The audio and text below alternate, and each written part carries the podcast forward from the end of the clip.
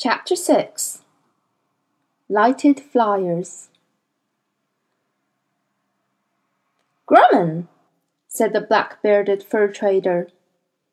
From the Berlin Academy? Reckless. I met him five years back over the northern end of the Urals. I thought he was dead. Sam Cansino, an old acquaintance and a Texan like Lee Scoresby, sat in the naphtha-laden, smoky bar of the Samirsky Hotel and tossed back a shot glass of bitingly cold vodka. He nudged the plate of pickled fish and black bread towards Lee, who took a mouthful and nodded for Sam to tell him more. He'd walked into a trap, that fool Yakovlev laid, the fur trader went on, and cut his leg open to the bone. Instead of using regular medicines, he insisted on using the stuff that the bears use blood moss. Some kind of lichen. It ain't a chew moss, anyway. He was lying on a sledge alternately roaring with pain and calling out instructions to his men. They were taking star sights, they had to get the measurements right or he'd lash them with his tongue. And boy, he had a tongue like barbed wire. A lean man, tough, powerful, curious about everything. You know he was a Tartar, by initiation. You don't say, said Lee Scoresby, tipping more vodka into Sam's glass. His daemon, Hester, crouched at his elbow on the bar, eyes half closed as usual, ears flat along her back. Lee had arrived that afternoon borne to Nova Zembla by the wind the witches had called up, and once he'd stole his equipment he'd made straight for the Samirsky Hotel near the fish packing station. This was a place where many Arctic drifters stopped to exchange news or look for employment or leave messages for one another. And Lee Scoresby had spent several days there in the past, waiting for a contract or a passenger or a fair wind so there was nothing unusual in his conduct now. And with the vast changes they sensed in the world around them, it was natural for people to gather and talk. With every day that passed came more news. The river Yenisei was free of ice, and at this time of the year too. Part of the ocean had drained away, exposing strange regular formations of stone on the seabed. A squid, a hundred feet long, has snatched three fishermen out of their boat and torn them apart. And the fog continued to roll in from the north, dense and cold, and occasionally drenched with the strangest imaginable light, in which great forms could be vaguely seen, and mysterious voices heard. Altogether, it was a bad time to work, which was why the bar of the Samirsky Hotel was full. Did you say Grumman? said the man sitting just along the bar, an elderly man in seal hunter's rig, whose lemon daemon looked out solemnly from his pocket. He was a Tartar, all right. I was there when he joined that tribe. I saw him having his skull drilled. He had another name, too, a Tartar name. I'll think of it in a minute. Well, how about that? said Lee Scoresby. Let me buy you a drink, my friend. I'm looking for news of this man. What tribe was it he joined? The Yenisei Pakhtars, at the foot of the Semyonov Range, near a fork of the Yenisei and the I forgot what it's called, a river that comes down from the hills. There's a rock the size of a house at the landing stage. Ah, sure, said Lee. I remember it now. I flown over it. And Grum had a skull drilled, you say? Why was that? He was a shaman, said the old seal hunter. I think the tribe recognized him as a shaman before they adopted him. Some business, that drilling. It goes on for two nights and a day. They use a bowl drill, like for lighting a fire. Ah, that accounts for the way his team was obeying him, said Sam Cansino. They were the roughest bunch of scoundrels I ever saw, but they ran around doing his bidding like nervous children. I thought it was his cursing that did it. If they thought he was a shaman, it'd make it even more sense. But you know, that man's curiosity was as powerful as a wolf's jaws. He would not let go. He made me tell him every scrap I knew about the land whereabouts, and the habits of wolverines and foxes. And he was in some pain from that damn trap of Yakovlev's. Legs ain't open, and he was writing the results of that blood moss, taking his temperature, watching the scar form, making notes on every damn thing. A strange man. There was a witch who wanted him for a lover, but he turned her down. Is that so? said Lee, thinking of the beauty of Seraphina Pekkala. He shouldn't have done that, said the seal hunter. A witch offers you her love, you should take it. If you don't, it's your own fault if bad things happen to you. It's like having to make a choice a blessing or a curse. The one thing you can't do is choose neither. He might have had a reason, said Lee. If he had any sense. He was headstrong, said Sam Cansino. Maybe faithful to another woman, Lee guessed. I heard something about him. I heard he knew the whereabouts of some magic object. I don't know what it might be. Cat could protect anyone who held it. Did you ever hear that story? Yes, I heard that, said the seal hunter. He didn't have it himself, but he knew where it was. There was a man who tried to make him sell, but Grumman killed him. He's daemon now, said Sam Cansino. That was curious. She was an eagle, a black eagle with a white head and breast, of a kind I never set eyes on, and I didn't know how she might be called. She was an osprey, said the barman, listening in. You're talking about Stan Grumman? His demon was an osprey, a fish eagle. What happened to him? said Lee Scoresby. Oh, he got mixed up in the Skraeling Wars over at Beringland. Last I heard, he'd been shot, said the seal hunter. Killed outright. I heard they beheaded him, said Lee Scoresby. No, you're both wrong, said the barman. And I know because I heard it from an Inuit who was with him. Seems that they were camped out on Sakhalin somewhere, and there was an avalanche. Grumman was buried under a hundred tons of rock. This Inuit saw it happen. What I can't understand, said Lee Scoresby, offering the bottle round, is what the man was doing. Was he prospecting for rock oil, maybe? Or was he a military man? Or was it something philosophical?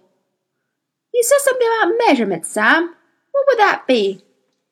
They were measuring the starlight and the aurora. He had a passion for the aurora. I think his main interest was in ruins, though. Ancient things. I know who could tell you more, said the seal hunter. Up the mountain they have an observatory belonging to the Imperial Muscovite Academy. They'd be able to tell you. I know he went up there more than once. What do you want to know for anyway, Lee?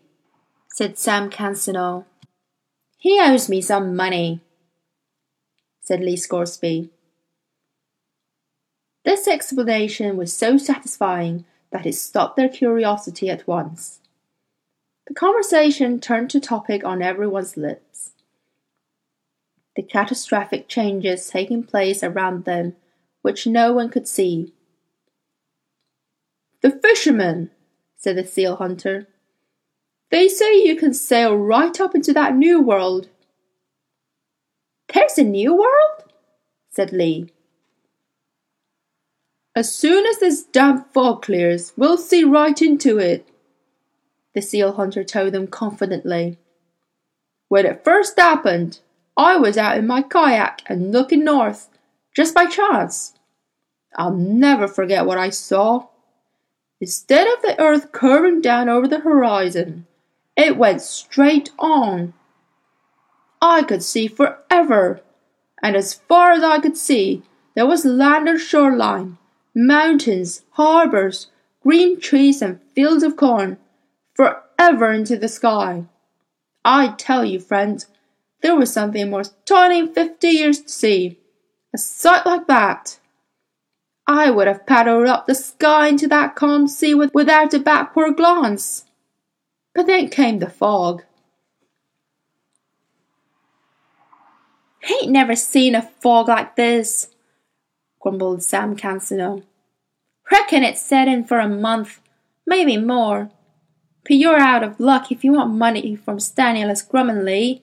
The man's dead. Ah, I got his Tartar name, said the seal hunter. I just remember what they called him during the drilling.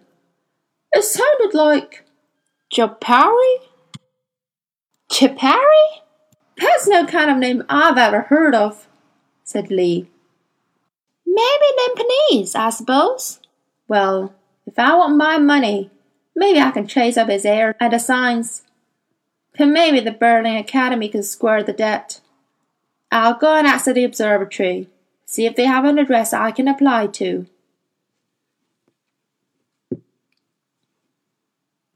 The observatory was some distance to the north, and Lee Scoresby hired a dog sledge and driver.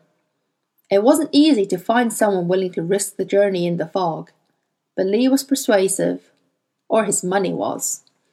And eventually, an old Tartar from the Ob region agreed to take him there after a lengthy bout of haggling. The driver never relied on a compass, or he would have found it impossible. He navigated by other signs. His Arctic fox daemon, for one, who sat at the front of the sled, keenly scenting the way. Lee, who carried his compass everywhere, had realized already that the Earth's magnetic field was as disturbed as everything else. The old driver said as they stopped to brew coffee. This happened before. This thing. What? The sky opening? That happened before? Many thousand generation. My people remember. Oh, long time ago, many thousand generation. What did they say about it? Sky full open, and spirits move between this world and that world. Oh, the lands move. The ice melt, then freeze again. The spirits close up the hole after a while, seal it up. But witches say the sky is thin there behind the northern lights. What's gonna happen, Umaq? Same thing as before. Make all same again. But only after big trouble, big war, spirit war. The driver wouldn't tell him any more, and soon they moved on, tracking slowly over undulations and hollows and past dark crops of dim rock. Dark through the pallid fog until the old man said, Observatory up there. You walk now. Path through crooked for sledge. You want go back? I wait here. Yeah, I want to go back when I'm finished, Umaq. You make yourself a fire, my friend, and sit and rest a spell. I'll be three, four hours, maybe. Lee Scoresby set off, with Hester tucked into the breast of his coat. and after half an hour's stiff climb found a clump of buildings suddenly above him as if they'd just been placed there by a giant hand. But the effect was only due to a momentary lifting of the fog, and after a minute it closed in again. He saw the great dome of the main observatory, a smaller one a little way off, and between them a group of administration buildings and domestic quarters. No lights showed, because the windows were blacked out permanently so as not to spoil the darkness for their telescopes. A few minutes after he arrived, Lee was talking to a group of astronomers eager to learn what news he could bring them. And there are few natural philosophers as frustrated as astronomers in a fog. He told them about everything he'd seen, and once that topic had been thoroughly dealt with, he asked about Stanislaus Grumman. The astronomers hadn't had a visitor in weeks, and they were keen to talk. Grumman, yes, I'll tell you something about him, said the director. He was an Englishman, in spite of his name. I remember. Surely not, said his deputy. He was a member of the Imperial German Academy. I met him in Berlin. I was sure he was German. No, I think you'll find he was English. His command of that language is immaculate, anyway, said the director. But I agree, he was certainly a member of the Berlin Academy. He was a geologist. No, no, you're wrong, said someone else. He did look at the earth, but not as a geologist. I had a long talk with him once. I suppose you'd call him a paleoarchaeologist. They were sitting, five of them, around a table in the room that served as the common room, living and dining room, bar, recreation room, and more or less everything else. Two of them were Muscovites, one was a Pole, one a Yoruba, and one a Skraeling. Lee Scoresby says that the little community was glad to have a visitor, if only because he introduced a change of conversation. The Pole had been the last to speak. Then the Yoruba interrupted. What do you mean a paleoarchaeologist? Archaeologists already study what's old. Why do you need to put another word meaning old in front of it? His field of study went back much further than you expect, that's all. He was looking for remains of civilizations from twenty, thirty thousand years ago, the Pole replied. Nonsense, said the director. Utter nonsense. The man was pulling your leg. Civilization thirty thousand years ago? Huh. Where's the evidence? Under the ice, said the Pole. That's the point. According to Grumman, the Earth's magnetic field changed dramatically at various times in the past, and the Earth axis actually moved too. So that temperate areas became icebound. How? said the Yoruba. Oh, he had some complex theory. The point was, any evidence there might have been for very early civilizations was long since buried under the ice. He claimed to have some photographs of unusual rock formations. Huh, is that all? said the director. I'm only reporting, I'm not defending him, said the Pole. How long had you known Grumman, gentlemen? Lee Scoresby asked. Well, let me see, said the director. It was seven years ago I met him for the first time. He made a name for himself a year or two before that, with his paper on the variations in the magnetic pole, said the Yoruba. But he came out of nowhere. I mean, no one had known him as a student or seen any of his previous work. They talked on for a while, contributing reminiscences and offering suggestions as to what might have become of Grumman, though most of them thought he was probably dead. While the Poe went to brew some more coffee, Lee's hare daemon Hester said to him quietly, Check out the Skraeling, Lee. The Skraeling had spoken very little.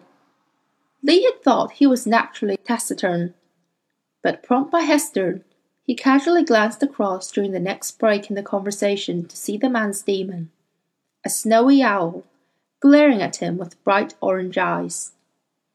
Well, that was what owls looked like, and they did stare.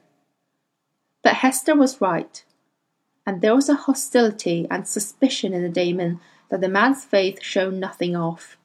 And then Lee saw something else.